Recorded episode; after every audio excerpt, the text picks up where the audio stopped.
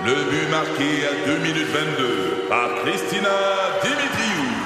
Avec l'aide de Sebastiano Brunet, Lucie Beaulieu, Tarek Malki, Jenny Agostino, Eddie Chen, Emmanuel Jean-Pierre. Au hockey, comme en immobilier, pour réussir, ça prend toute une équipe. Et avec vos 5000 courtiers Remax, la force du réseau roule pour vous.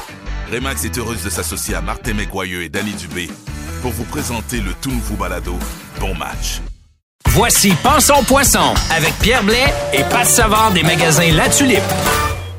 Salut, c'est Pat Savard de chez La Tulipe. Vous profitez toujours chez nous des meilleurs prix garantis sur le marché. On a trois magasins à Québec, à Lévis et maintenant à Trois-Rivières. La Tulipe, c'est votre guide de pêche. Donc vivez le moment présent avec nous chez La Tulipe et bonne pêche. Bonjour à tous, bienvenue à cette nouvelle série de balado-diffusion euh, sur C23. Ça s'appelle Pensons Poisson. Ben oui, quelque chose sur la pêche. Je m'appelle Pierre Blais, c'est moi qui vais l'animer, mais pas tout seul. J'ai décidé de d'adjoindre les services d'un homme qui connaît beaucoup, beaucoup, beaucoup de trucs dans la pêche, avec qui ça fait des années que je parle de pêche, et c'est un plaisir pour moi de le retrouver aujourd'hui. Pat Savard, comment ça va? Salut, ça va bien toi? Ben, ça va bien, merci, certainement. Puis en plus, écoute, au moment où on enregistre ça, moi j'ai déjà deux fins de semaine de pêche dans, dans le sac à dos. Je sais que toi, tu n'es pas encore sorti sur les plans d'eau. T'as de l'avance sur moi, barbare, je suis jaloux. Ben là, présentement, je suis en mode correction comme enseignant. Parce que toi, t'es prof. Fait ok. que c'est ça, là, il faut que je pense à mes priorités, puis après, mes priorités vont changer de façon très abrupte. Drastique. Parce que si je pense seulement au nombre de voyages que j'ai réservés dans le Nord, euh, j'ai des rêves, des rêves de truites Ah, grises de 21 livres et autres. Puis les mouchetés là, qui, qui m'attendent, qui font jusqu'à 8 livres à la pourvoirie. Fait que euh, j'ai très hâte d'aller lancer une ligne. Mesdames, messieurs, si je lui lance un objet par la tête pendant le podcast, comprenez que c'est parce que je suis jaloux. Vous allez entendre quelque chose de comme ça. Ça devrait pas arriver trop souvent. Alors, blague à part, Pat, on va se retrouver comme ça pour une série d'une dizaine d'épisodes. On va se parler de pêche. Euh, c'est présenté par La Tulipe, on va le dire. Puis merci à La Tulipe d'embarquer dans un projet comme celui-là. On n'est pas là pour faire de la cheap plug. Qu'on se comprenne bien, on est là pour se parler de pêche. Puis l'émission s'appelle Pensons Poisson. C'est pas pour rien, Pat. Tu utilises beaucoup cette expression-là. C'est une expression que j'utilise souvent, puis ça fait rire les gens, mais c'est que lorsqu'on se présente dans un magasin ou même sur un lac, est-ce qu'on pense en pêcheur ou est-ce qu'on pense comme les créatures qu'on essaie d'attraper? Très bon, ça. Donc, Très bonne pensons question. poisson. Hey, j'adore ça. Puis ça. Je pense que ça, ça jette vraiment les bases sur une bonne série qu'on va avoir. Puis aujourd'hui, dans le fond, on va se parler de ça, du début de saison, mais avant. Qu'est-ce qu'on fait? Qu'est-ce que j'aurais dû faire? Alors, ça, c'est bon. Qu'est-ce que j'aurais dû faire il y a, mettons, un mois, deux mois pour préparer mes premières sorties de pêche? Mais là, vois-tu, moi, dans mon ennui, j'ai cet avantage-là de toi. ne pas être en mode j'aurais donc dû. Alors que toi, tu risques d'arriver dans le bois aujourd'hui, demain, dans une semaine, puis de rencontrer euh, quelques pépins que tu aurais pu éviter si tu avais planifié un peu plus. Mais là, écoute, là, souvent j'ai été dans tes souliers. Moi, Ah dès- ouais. dès que la saison ouvre, j'ai la, la- la fébrilité qui me prend, puis let's go, on sort le kit. Avec le vieux fil de l'année passée, puis on se lance sur l'eau, puis tout arrache. Puis c'est pas grave, on est à la pêche, puis on a du fun pareil. Mais pourquoi pas faire pour que ça soit un succès Ouais. plutôt qu'un désastre? C'est parce que c'est sûr qu'on peut l'avoir acheté, le petit kit d'émérillon supplémentaire la- l'année passée, puis de se dire je vais l'avoir en début de cette. Mais on peut aussi l'avoir oublié, puis de se retrouver sur le lac, puis de dire ah, j'ai pas un swivel nulle part, et puis c'est pas au milieu du lac que je vais le trouver. Euh, donc, comment on commence? Qu'est-ce qu'on Oui. regarde en début de saison? Oui, bon ben la première chose, on va commencer par l'équipement qui nous permet de capturer. Donc on va regarder au niveau de la canne à pêche. Oui. La première chose que je fais avec une canne à pêche, c'est de la nettoyer. Donc euh, simplement une guenille avec un savon doux, style savon à vaisselle. Sur toute la surface? sur toute la surface de la canne, incluant même le manche que je vais rehuiler par la suite. Il y a des techniques pour le restaurer si jamais il est abîmé. On peut le sabler avec un grade très fin de papier Ça, sablé. c'est la partie en liège? Oui, absolument. Lorsque c'est du liège, parce que c'est de plus en plus rare, les cannes Ah ouais? de liège. Le liège devient rarissime, donc on va le remplacer par des composites, par de la mousse, des choses comme ça. Mais si vous avez la chance d'avoir une canne qui a un manche en liège, ça vaut la peine de l'entretenir, surtout que ça devient de plus en plus rare. Donc on va le sabler au-dessus d'une surface dure. Moi, je vais ramasser la poussière que je vais fabriquer, que, je vais faire avec ça. Puis je vais la mélanger à de la colle et boucher les trous si jamais il y a des petites Ah, failles dans bon. mon liège. Euh, il y a aussi la possibilité d'appliquer un jus de citron sur notre liège pour le faire jaunir un petit peu, il va vous prendre une teinte dorée. Puis ensuite, on peut mettre une huile ou laisser simplement le jus de citron. Puis euh, il va se développer une patine là-dessus. Ça va devenir très lisse, très lustré avec le temps. Puis la canne va demeurer belle. Elle va être moins sujette à absorber les couleurs des, des, des vers de terre. Tu sais, lorsqu'on a la, la main toute noire de terre et autres appâts euh, à la chimie un peu douteuse qu'on peut acheter. Euh, douteuse mais efficace, Ben, disons-le. c'est ça, oui, oui. C'est ça. Là, je le sais, tu vas me parler de bas de nylon. Ben, il faut penser à notre conjointe, n'est-ce pas? Non, non, Puis non. même, je peux plus dire ça, hein, parce que les bas de nylon, c'est populaire. Donc, euh, les bas de nylon sont extrêmement utiles pour vérifier l'état de tous les anneaux de céramique Ah. ou autres. Mhm. Parce que des petites craques qui pourraient s'être faites ou des petites fentes qui auraient pu s'être faites dans ces anneaux-là vont faire qu'on va briser notre ligne. Si ça vous est déjà arrivé de ferrer un poisson puis que la ligne casse sec, mais pas au bout où est les mérillons, le cas advenant, ça serait un problème de fil ou un problème de nœud. Mais si c'est en plein milieu, c'est qu'il y a une faille quelque part dans un de vos œillets et ça va pincer le fil puis le couper. Mais là, le bas de nylon là-dedans? Le bas de nylon, lui, comme il est très, comme c'est une fibre très très fine, va tout de suite faire des mailles si jamais il y a Ah. une de ces fentes-là. Donc, dans chaque œillet, on passe le de nylon, puis quand on sent que ça accroche ou quand on voit que ça accroche, ben on a notre réponse, c'est là. Oui. On continue évidemment le reste de la canne. là. Oui, puis il n'y a pas de solution miracle à réparer un œillet autre que de le changer. OK. Donc c'est le temps de vous présenter chez un armurier ou chez quelqu'un qui va réparer des cannes, voire même le faire vous-même si vous avez ce talent-là. Il y a plein de vidéos sur YouTube C'est aussi. plus facile au bout que dans le milieu de la canne. Euh, c'est certain que le- lorsque vous êtes dans le milieu de la canne, vous devez être capable de faire un filage. Puis là, il va falloir retrouver le fil qui va avoir la même couleur que le fil des autres Ok. œillets sur votre canne si vous voulez pas que ça détonne avec les autres. Si c'est l'œillet du bout, c'est plus simple. Ben quoi que plus simple, il faut commencer par trouver un œillet qui a l'embout exactement de la grosseur du bout de votre canne. Pour que ça fitte sur le bout de canne cassé. Je Oui, ou et ouais. c'est donc difficile d'en trouver un dans un magasin, un seul et unique. Mhm. faut en avoir une vingtaine devant soi, puis prendre celui qui fait le mieux sur la canne. C'est sûr que le petit kit là, qui est en vente un peu partout avec une colle puis des trois ou quatre euh, bouts de canne, mais en même temps, tu sais, c'est plus pour se sauver dans le bois pendant que tu es à ton lundi de la semaine de pêche qui va finir le samedi suivant. C'est ça. Si vous voulez faire un beau travail, allez plutôt voir quelqu'un qui en possède déjà un grand nombre, puis vous allez être capable d'avoir celui qui va mieux euh, convenir à la canne. Ça va pour la canne? Donc, non, on n'a pas fini au niveau Oh. de la canne. Euh, il faut changer les anneaux au besoin. Lorsque je nettoie ma canne aussi, le fait que j'ai une eau un peu savonneuse, je vais être capable de détecter des fois s'il y a des petites fissures sur ma canne.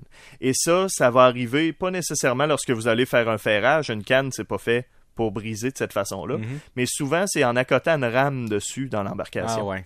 Fait que là, si vous ne savez pas que vous avez cette petite fissure-là, si vous partez très loin en voyage de pêche et imaginez le premier ferrage, la canne casse et s'effiloche sur la longueur. Lorsque vous voyez une canne qui a été effilochée sur le sens de la fibre, Ouais. c'est vraiment une canne qui a été écrasée. OK. Donc, euh, ce n'est pas un problème de ferrage ou un défaut de la canne, c'est vraiment la manipulation ou des fois, il peut arriver un, une avarie. Ça peut être une porte d'auto, ça, c'est plus drastique. Mais lorsque vous faites des portages, des fois, la canne va se retrouver trop pliée à travers des branches d'arbres. Donc, il faut vérifier l'état de la canne en général pour ne pas avoir les mauvaises surprises à l'autre bout. Si jamais le bout est coupé, là, c'est le temps de faire changer l'œillet. Euh, les gens me demandent tout le temps, est-ce que ça se répare une canne à pêche? Ben, l'œillet du bout, c'est la place qui va être remplaçable. Si vous avez perdu une section de canne, que ce soit 6 pouces, 12 pouces, ben la canne va changer d'action de façon radicale. Donc, une canne qui était, pour qu'on se comprenne, une canne qui était molle avant, si tu coupes un œillet, si tu coupes deux œillets, ben, elle va être moins molle. C'est ça. Si vous avez ce qu'on appelle une canne qui est fast taper, qui Ouais. va être très grosse, la fibre va être grosse au niveau du manche, mais très très fine au bout. Mhm. Lorsque vous en coupez un pied, la différence est très très très Il y marquée. a une canne pour aller dans, pêcher sur la haute mer ou quelque chose comme ça. Ben, là. ça devient une canne géniale pour faire de la pêche au jig. Ouais. Lorsque Ah. vous voulez jiguer directement à côté du bateau, là, Mhm. ben, elle est juste assez longue pour donner une distance entre le leurre et l'embarcation. Mais comme elle est plus courte, elle lance moins bien parce que plus une canne est longue, plus elle va faire des lancers Ben oui. précis de distance. C'est pour ça que les cannes de 7 pieds, 6 pieds et demi, 7 pieds sont généralement les deux longueurs les plus vendues. Les cannes de 6 pieds, on va les retrouver dans des équipements plus légers. Ultra léger, Donc même, ouais. ultra light ou encore pour des applications où on ne veut pas avoir trop long comme quand on se promène dans le bois à Mhm. travers des branches, faire du ruisseau, des choses comme ça. Donc euh, si vous aviez par contre euh, un bris au milieu de la canne, moi je ne recommande pas la réparation. Ouais. Parce que là, ce qu'ils vont pouvoir faire, c'est mettre une, une insertion. Disons que la canne est carrément cassée en deux. Ils vont insérer un tube quelconque de métal ou Quand autre. on répare un silencieux. Et Seigneur. Ok, ouais. C'est faire du nœud avec du vieux, là. Ouais. Puis là, vous venez de raidir la canne de façon considérable. Après avoir mis ce joint-là, il faut qu'ils recollent les deux bouts de canne avec l'époxy, puis ils vont faire un filage en plus par-dessus ça. Ben, votre canne est l'équivalent d'une queue de billard.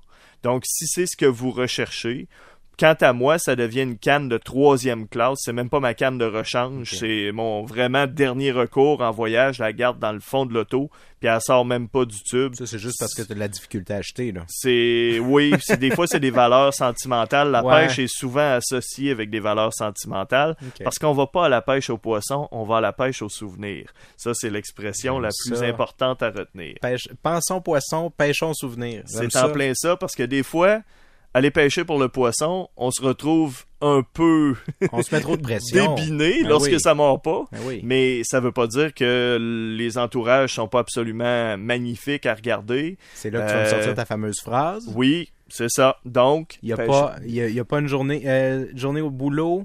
Une mauvaise journée de pêche est toujours meilleure qu'une bonne journée au travail. C'est ça, exactement. Et ça, c'est à retenir. J'aime ça. Ça va vous donner une attitude très positive, peu importe ce qui arrive. La canne, c'est beau. La canne, c'est beau. Il nous reste un moulinet à regarder, n'est-ce pas? Ouais. Euh, donc, le moulinet, je commence par nettoyer l'extérieur avec du WD-40 qui va aller décoller toutes les graisses euh, sales qui sont en surface. Je le nettoie comme il faut à l'extérieur. Ensuite de ça, je le démonte. Et là, j'entends du monde grincer des dents Ou à respirer distance. fort, là. Oui, si vous êtes du genre à avoir des petites pièces magiques que vous vous souvenez pas où il allait quand vous démontez quelque chose, ou si vous pensez à votre chum ou à votre blonde à qui ça arrive régulièrement, voici le secret. Premièrement, vous vous installez sur une surface qui est très pâle. Moi, je vais mettre une nappe à l'envers, ou encore je vais travailler sur euh, des Scott Towels. Donc, je vais m'in- m'installer une surface blanche. Et à côté de l'endroit où je travaille, je vais mettre un ruban collant, le collant vers le haut et je vais pouvoir coller dessus toutes mes pièces Très exactement dans l'ordre que je les retire. Donc, quand vient le temps de remonter, je fais l'inverse. Wow. Donc, euh, ça permet ça. de pas les perdre, mais, Mais là- de, s- de- de les reposer. Mais ça, c'est peut-être très bon pour la pêche, mais c'est bon pour Ikea, c'est bon pour tout, là. Hey, bon. Probablement. Ça. proba- J'ai pas essayé sur un meuble Ikea encore, par contre. Faudrait voir. Euh, donc, je démonte. Je vais nettoyer l'intérieur encore une fois au, D- au WD-40, Mhm. mais oubliez pas que le WD-40 n'est pas considéré comme un lubrifiant su- suffisant pour de la pêche. Donc, une fois qu'on a retiré les vieilles graisses, on va rajouter de la graisse sur les engrenages. On va rajouter de l'huile sur ce qu'on appelle en bon français le shaft du moulinet. Mhm. Là, vous comprendrez que ce que j'ai en tête, c'est le moulinet ouvert qui est le plus vendu. Ouais, ouais, ouais. Euh, le moulinet fermé aussi va mériter cet amour-là.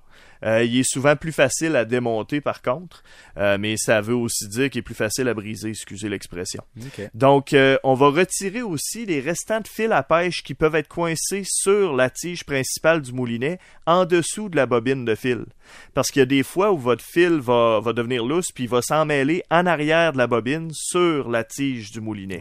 Et ça, ça crée une friction indue, puis ça va briser le mécanisme à la longue. Donc, on vérifie qu'il n'y a pas de restants de fil qui sont coincés là, des fois avec un petit nœud, puis il y a juste un petit bout de fil. Ouais, mais c'est vraiment une friction qui est euh, à, à éliminer C'est des plus vite. petits engrenages, donc on peut facilement corrompre ça. On va forcer la machine, on veut pas faire ça, on veut les conserver longtemps. Donc, un moulinet de qualité, ça se garde longtemps. Euh, on va, une fois que ça, ça va avoir été fait, puis qu'on va avoir euh, remis la graisse et l'huile spécialisée pour la pêche, allez pas mettre de la vaseline, il y a des graisses et des huiles qui sont faites pour les moulinets, ça coûte presque rien. Ouais, c'est en bas de 10 dollars, puis si vous les perdez pas, ce qui est plutôt la chose qui arrive plutôt que les vider, ben ils vont vous servir pendant 10 ans. Donc mettez-les à un endroit que vous allez les retrouver facilement. Pour moi, ça va pas dans un coffre à pêche parce que je ne fais jamais l'entretien dans ma chaloupe. Vous pouvez Ben imaginer mon histoire de tape à l'envers avec une surface blanche dans une chaloupe Ouais. à 2 degrés Celsius dans le vent puis dans la vague. Pas vraiment, ça se fait pas. Donc, on fait ça à la maison, on y pense avant. Chose aussi importante, euh, si on change notre fil à pêche, euh, on, va, on va devoir penser à changer l'élastique dans le fond de la bobine. Mhm. Ceux d'entre vous qui utilisez des lignes tressées ou des lignes fusionnées, on se rend compte qu'il n'y a pas assez de friction sur la bobine pour retenir le fil en place lorsqu'on fait une capture. Totalement. Donc, le truc qu'on donne aux gens, c'est des fois de mettre un tape. Moi, je suis pas amateur de mettre un tape dans le fond parce que ce qui arrive, c'est que à la longue, la colle du tape va débarquer du tape puis elle va aller coller tout mon fil à pêche. Puis ça va être premièrement, très difficile à nettoyer. Puis deuxièmement, ça peut affecter la distance de lancer que je vais avoir. Donc, je préfère utiliser un bon vieil élastique. Puis je vais le changer à tous les printemps parce que ça me tente pas qu'il se désagrège si jamais mon fil se vide au complet sur un poisson. Là, je vais être vraiment dans le trouble. Donc, on change notre élastique. Et voilà pour ce qui est du moulinet. Le fil à pêche. Ah ah. Là, là, faut se parler. là. On change ça aux 10 ans, Pat. Que- oui, au 10 ans minimum, n'est-ce pas? Puis on achète du 20 livres test jaune, de la bonne temps. vieille straine jaune pour aller pêcher à truite mouchetant Je ruisseau. te vois parler contre mon fil jaune, par exemple. Non, non, le fil jaune peut être utile dans certaines circonstances, mais du 20 livres, là, mon exemple est un peu extrême, Ben mais euh, on en voit des gens qui s'équipent comme ça. Bon, les gens pêchent de la mouchetée en général au Québec. Je comprends qu'il y a d'autres choses. Là. Disons, prenons cet exemple-là. Euh, Puis en même temps, on peut parler d'autres poissons aussi, c'est bien correct. Là.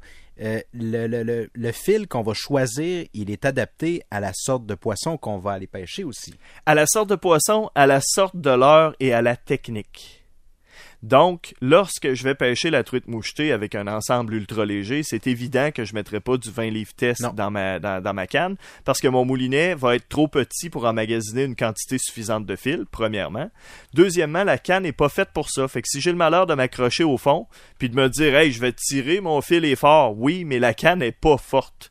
Donc, on risque de tout briser. C'est tout le temps mieux d'avoir un fil qui brise qu'une canne qui brise. Absolument, ça coûte pas mal moins cher une dizaine de dollars de fil que une canne qui peut vous coûter 100, 200 dollars, des fois moins, on s'entend, mais euh, c'est beaucoup plus fâcheux. Et lorsque le fil casse, on peut toujours refaire un nœud au bout avec un nouveau leurre puis recommencer, alors que la canne cassée lorsque vous êtes dans le bois, c'est pas mal moins pratique. Surtout le lundi quand ça finit le samedi. Absolument, c'est toujours ça, la loi de Murphy, c'est ça? Ben oui. Euh, tu passes le- tout le temps ta semaine avec un équipement brisé qui a brisé la première heure ou le premier jour. C'est comme ça. garanti que c'est ça qui va arriver. Donc, si vous avez du monofilament, le monofilament, il faut savoir que c'est un plastique qui s'évente, un peu comme n'importe quel sac de plastique qu'on vous donne, puis que vous entreposez en vous disant je vais m'en resservir. Puis six mois après, quand vous ouvrez votre tiroir pour sortir le sac, il est en poudre. Donc, il est, il est autodestructeur. Ouais. Ça fait que euh, le, le- le- le problème, c'est que le fil va casser. Combien vous investissez en argent pour aller à la pêche? Si vous mettez un voyage familial de, de 1200 dollars, j'invente un chiffre Oh, comme oui. ça, mais on est pas mal dans ces eaux-là. Disons que vous mettez 1200 dollars, est-ce que vous allez vraiment sauver 10 dollars de fil pour vous rendre là-bas et passer votre séjour enragé après un fil qui casse ou qui vrille? Alors, le mono, c'est à toutes les années? Le mono, c'est tous les ans, même si vous ne vous en êtes pas servi. Ouais, c'est ça. hein. Même s'il est dans votre coffre à pêche, même le, bon, le- le- la, manière, la meilleure manière de l'entreposer, c'est de le mettre dans un sac Ziploc lorsqu'on le met dans le coffre à pêche. Le fil, là, ça va vous paraître bizarre, ça va s'éventer en contact avec l'air, en contact avec l'eau, puis en contact avec le soleil. Ouais. Puis on s'entend que le fil, ça va où? Dans l'eau. Dans les trois. Ouais. Fait qu'on a un méchant problème. Fait que le monofilament, pour une dizaine de dollars, vous changez ça. Vous gardez les restants de monofilament de l'année d'avant pour faire les bricolages des enfants à l'école ou pour suspendre des choses dans l'arbre de Noël. On se fait pas un bas de ligne avec le mono de l'année passée parce que ça donne rien. On a changé tout le reste. C'est le même problème. Donc, le- ce fil-là, il est périmé, donc il va soit vriller très facilement, soit casser simplement en le regardant. Donc, c'est vraiment pas une bonne idée de conserver ce fil-là. Ben moi, j'ai pas acheté de mono, ça fait 10 ans. Parce que tu pêches à de la ligne tressée. Tressé ou fusionné. Oui. Ouais. Donc, euh, les fusionnés, on parle de Fireline. Les lignes tressées, on va parler de Power Pro. Puis, il y a plusieurs marques, on s'entend. là. Il y en a des dizaines et des dizaines. Vous arrivez devant un rack de fil euh, chez la Tulipe, puis vous y perdez votre latin. Peu, C'est oui. dans ce temps-là que ça vaut la peine de poser la question à quoi ils servent? Parce que s'ils existent, ces fils-là, c'est qu'il y a eu un besoin quelque part. Donc, ils ont une application spécifique. Certains sont parfaits pour jiguer, certains sont parfaits pour traîner. La ligne tressée, a la propriété de moins bien se lancer qu'un monofilament parce qu'elle est plus raide. Ouais. Par contre, elle ne vrille pas.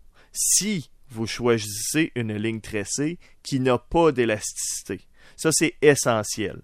Puis si vous prenez des lignes tressées de piètre qualité, parce que vous allez en voir à 60 pièces la bobine, vous allez en voir à 12 pièces la bobine, regardez le facteur d'élongation ou facteur d'éla- d'élasticité de cette Je ligne-là. pensais même pas qu'il y avait de l'élasticité dans le, dans le tressé. Certaines en ont. Et lorsqu'on vous dit elle a 15% d'élasticité, les yeux doivent vous venir très gros. Ça, ça veut dire qu'elle n'a pas la propriété de ne pas vriller. Donc, c'est la même affaire que d'acheter du monofilament. Donc, quant à moi, Ouais. c'est à proscrire totalement. ouais. Je préfère une ligne qui a pas d'élasticité. Puis, ce fil-là va être parfait pour la pêche à la traîne. Donc, lorsque je pars à la pourvoirie, quand je vais chez Nipici, ce que je fais, c'est que je mets, je me traîne une canne pour le lancer monofilament. Mhm. Donc, je vais avoir un 8 livres test à peu près parce que ça correspond à la taille des leurres que je vais aller utiliser. Lorsque je vais utiliser cette canne-là, ça va être dans des conditions relativement venteuses avec des cuillères quand même assez imposantes, 2 pouces et demi, 3 pouces. Je vais traîner mon ultralight qui va être équipé de 4 livres test. Lui va lancer seulement des petites MEPS ou des mini cuillères.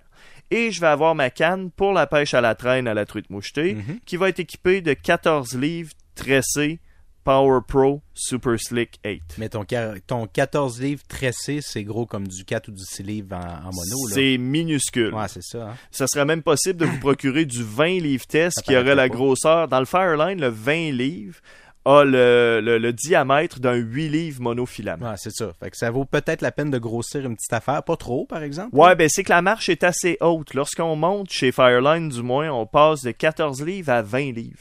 Ouais. Fait que euh, 14 à 20, je trouve ça massif.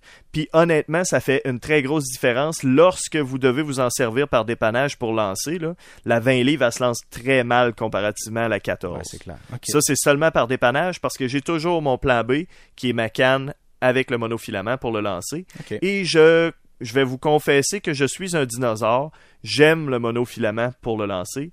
Et je, je choisis toujours un monofilament qui a une résistance à l'abrasion et une résistance au vrillage, ce qui ne veut pas dire qu'il ne vrillera pas. Non. Mais un bon vieux Trilène XT, la bobine bleue, Mhm. c'est celui qui fonctionne. Le Trilène XL, j'utilise Trilène par exemple, parce que toutes les marques ont leur, leur version souple qui se lance bien, mais qui vrille vite. Et la version qui est un peu plus raide, qui se lance un peu moins bien, mais qui vrille moins puis qui s'use moins. Mettons que je te demande un passe-partout. Ben moi, c'est Trilène XT 8 livres. OK. Trilène XT 8 livres, on peut pas se tromper avec ça. C'est une ligne qui existe depuis des millénaires.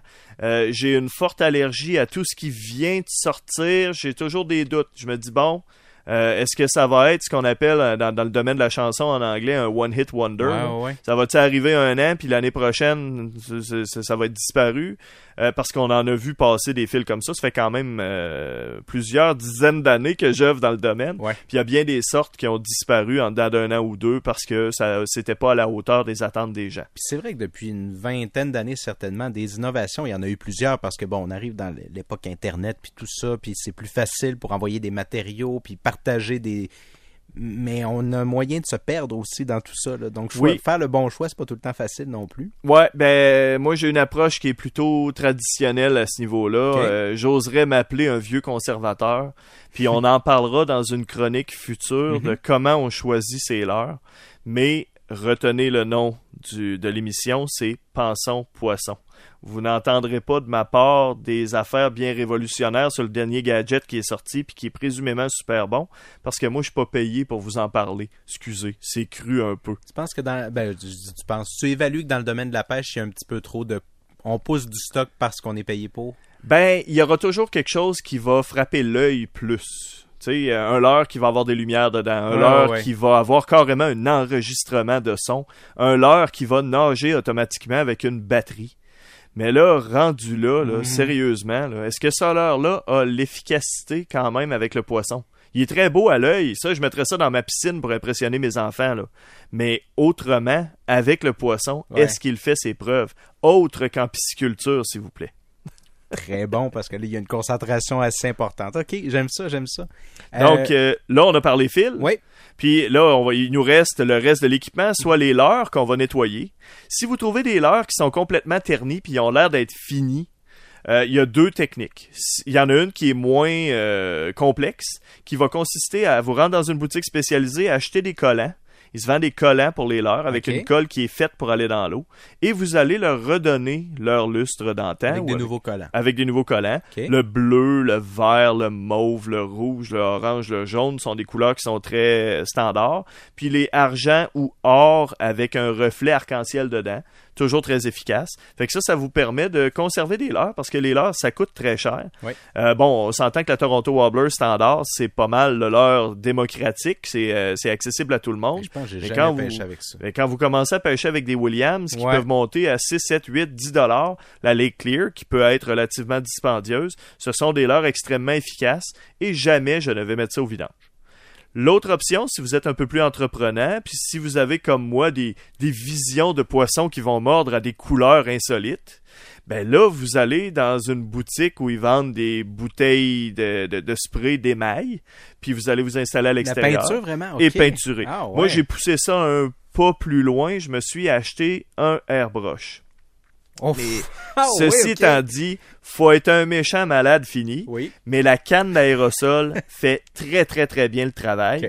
Et je vous donne un secret dont on reparlera dans une capsule future, le noir. OK? La couleur Juste un beau noir mat ou un noir lustré, mais un bon vieux noir bien plate. Vous m'en donnerez des nouvelles. Ben moi, je te pose tout de suite ma question, mais tu vas y répondre dans une prochaine capsule. Le noir dans toutes les conditions? Point d'interrogation. Euh, De noir dans toutes les conditions. Merde, il a déjà répondu. Il y a... Ouais, ok, on en reparlera. on en reparlera parce qu'il y a beaucoup de dictons à ce niveau-là. Qu'est-ce qu'on fait d'autre avec nos leurres? Donc, les leurres, on les a nettoyés. Euh, bon, les extrémistes vont aller même les polir avec de la, la pâte, pâte à bijoux. Là, là, moi, je suis pas rendu à ce point-là. Je me dis, un leurre, c'est fait pour aller à travers des jigs, à Ah oui. travers des vers de terre, puis dans l'eau. Il y a une limite à tout. C'est bon? Fait que faut pas oublier qu'un leurre, euh, une fois que ça bouge dans l'eau, c'est ce que le poisson veut, n'est-ce pas? Le Ouais. poisson veut que ça bouge, comme quoi que c'est un appât. Même s'il est pas parfaitement lustré, là, c'est, c'est, c'est pas votre plus récente corvette, là. Ça reste un leurre. Je rappellerai le titre de l'émission Pensons poisson. C'est en plein ça. Donc, euh, tu sais, un verre de terre, là, premièrement, un verre de terre, ça se rend pas dans l'eau, mais pensez à une nymphe, une simple nymphe. Ouais. Elle se polie pas avant de se faire, euh, Ouais, de, de- non. de se faire bouffer par une truite, là. Sûr que non. Fait que euh, elle est probablement très terne et très vert olive, bien plate ou brune ou noire. Ou puis noir. Elle se fait manger, ouais, noire justement. Faut pas l'oublier. Donc euh, c'est pour ça qu'on y reviendra à la fameuse couleur qui est pas du tout sexy mais ô combien efficace. Euh, les hameçons montés. Euh, Ça, c'est une chose que je revérifie chaque année. Moi, j'aime bien marquer l'année d'achat dessus. Les petits kits de 10, là, avec... euh, ouais, roulé, président, puis- ouais, ouais. Gamakatsu, etc., etc., éthique, selon la longueur de fil que vous aurez dessus. Mais marquez l'année lorsque vous les achetez avec un crayon permanent sur l'emballage. Ben, c'est du mono, ça Ça aussi? reste du monofilament. Ouais. Puis encore une fois, vous partez après avoir payé 1200 dollars pour vous rendre loin dans le bois, puis vous avez changé votre fil à pêche, vous avez tout fait, mais vous arrivez là puis vous avez pas changé vos hameçons, votre fil il y a 6 ans puis il casse. Donc ça c'est un peu plate encore une fois. Ouais. Pour l'amour de 3 4 dollars un paquet d'hameçons, c'est bien de garder euh, un œil sur notre inventaire puis en écrivant la date comme ça, ça vous arrivera jamais d'avoir ce type de problème là. OK. Ensuite de ça, je lave évidemment mon coffre. Euh, ce Ça que ramasse de la, la cochonnerie là-dedans, pareil, hein? oui, ben c'est pour ça que je préconise beaucoup les sacs de pêche. Parce qu'un sac de pêche, ça se lave à la hausse à l'extérieur, puis on laisse ça sécher, puis c'est fini. Euh, les petits compartiments sont beaucoup plus faciles à nettoyer individuellement qu'un gros coffre qui va s'égueuler, s'éventrer puis s'étirer sur à peu près six pieds de chaque bord. Ça, c'est un peu tannant quant à moi. C'est difficile d'aller trouver tous les raccoins. Il faut prendre des Q-tips pour y arriver. Puis ce qui arrive quand c'est trop compliqué, qu'est-ce qui arrive? On le fait pas. On le fait pas. Fait que notre coffre, il a l'air d'un coffre à grand-papa, mais ça fait deux ans qu'on l'a. Mhm. Ça, c'est un peu décourageant. Fait que c'est pour ça que je préfère le, le- le sac de pêche. Donc, alors qu'on regarde nos leurres et qu'on les a nettoyés, on se fait une liste de tout ce qui est manquant. Puis les affaires plates, oubliez-les pas. Les plombs, c'est très laid, mais très utile. Les émerillons, Mhm. les hameçons montés, Les agrafes. puis toutes les autres choses que vous avez. Si Ouais. vous avez de l'huile à mouche dans votre coffre à pêche, ce que je recommande jamais, mais disons que vous avez une bouteille de Watkins qui est pas portée à trop couler, là. je pense plus au muscol, la bouteille huileuse ouais, qui ouais. va couler facilement. Euh, moi, je garde toujours ces affaires-là dans un sac Ziploc, mais à cause du DEET qu'il y a dans ces produits-là, ça fait fondre le plastique. Donc, euh, le, le Ziploc n'est pas suffisant. Ouais, puis c'est ça qui fait que les poissons viennent pas sur euh, le date en soi. On va C'est s'en en plein ça. éventuellement. C'est en plein ça, puis c'est ce qui fait que les mouches viennent pas sur nous. Donc, ce produit chimique-là, il, tu sais, c'est... fantastique, mais il fait suer un peu. C'est ça. Puis il brise les lignes à mouches Ouais. qui peuvent vous coûter les yeux de la tête. Il brise les casquettes. Donc, euh, au fil des années, on a vu les quantités de DEET diminuer dans les produits anti-mouches, mais ça, on s'en reparlera. Ouais. Mais c'est le temps de regarder justement dans votre coffre, il y a quel âge votre produit à mouche? Et est-ce qu'il en manque? Parce que ça, ah. c'est une autre affaire. Si vous arrivez dans le bois puis qu'il y a des nuées de mouches autour de vous, puis vous avez oublié de, de changer votre bouteille, là, euh, ça se peut que le, le séjour soit long. Et encore plus si vous avez des enfants qui vont passer leur temps à dire qu'il y a des mouches puis qui vont pas pêcher. Coudon, t'as-tu, t'as-tu installé une caméra à mon chalet, toi? J'ai Des des enfants dans de- ma chaloupe. Yes, hein. On, parle d'expérience.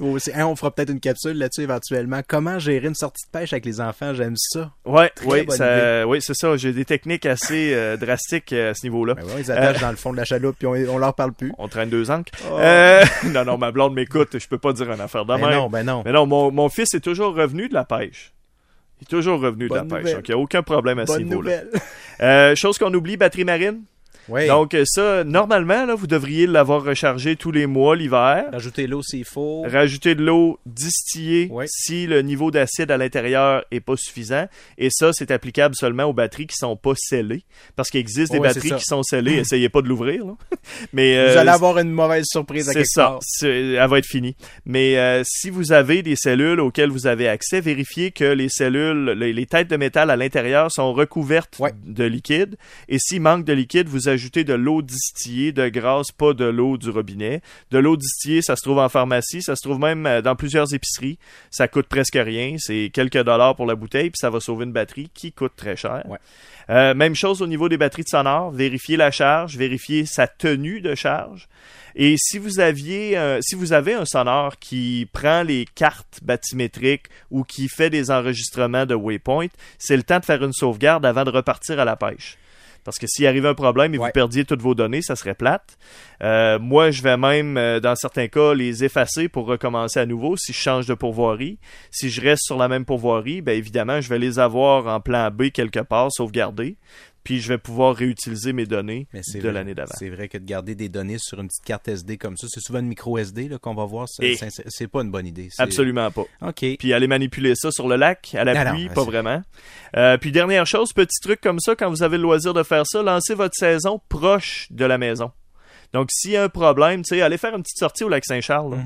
Allez essayer votre équipement, mettez votre sonore en marche, faites des lancers. Puis si vous avez des problèmes à rencontrer, ben vous les aurez rencontrés à 15 minutes de Québec plutôt qu'à 200 km de chemin de terre au nord de Mistassini. Mhm. C'est un petit truc comme ça. J'aimerais terminer en te posant une question un peu euh, frivole, mais euh, à partir du 1er janvier, on peut commencer à regarder nos, tu sais, légalement là, nos- notre kit de pêche, c'est pas un problème. À partir du 1er janvier, on a le droit de commencer à rêver à la saison suivante. Là. Je pense qu'il n'y a pas vraiment de réglementation là-dessus. hein. Euh, je- moi, je vérifie. Là, je veux pas, je veux juste pas avoir l'air trop fou devant le monde parce que les pêcheurs, on a des maladies euh, Oui. mentales un peu par Ouais, ben je connais ma propre maladie mentale qui me pousse à fabriquer mes propres leurres à tous les mois de mars. C'est début mars, aussi. on s'en reparlera. Euh, ça va me faire un très grand plaisir. Très bon. Patrick Savard, c'est déjà la fin de cette première euh, capsule, première balado qu'on fait ensemble. J'ai l'impression qu'on est bien parti. Ça va me faire grand plaisir de te revoir puis de jaser. Là. J'ai plein d'idées qui me viennent en tête. Là. Fait que euh, on en a pour quoi? C'est, c'est un- c'est- Une dizaine d'épisodes, Je pensais que c'était une dizaine d'années. OK. on pourrait. Merci Patrick.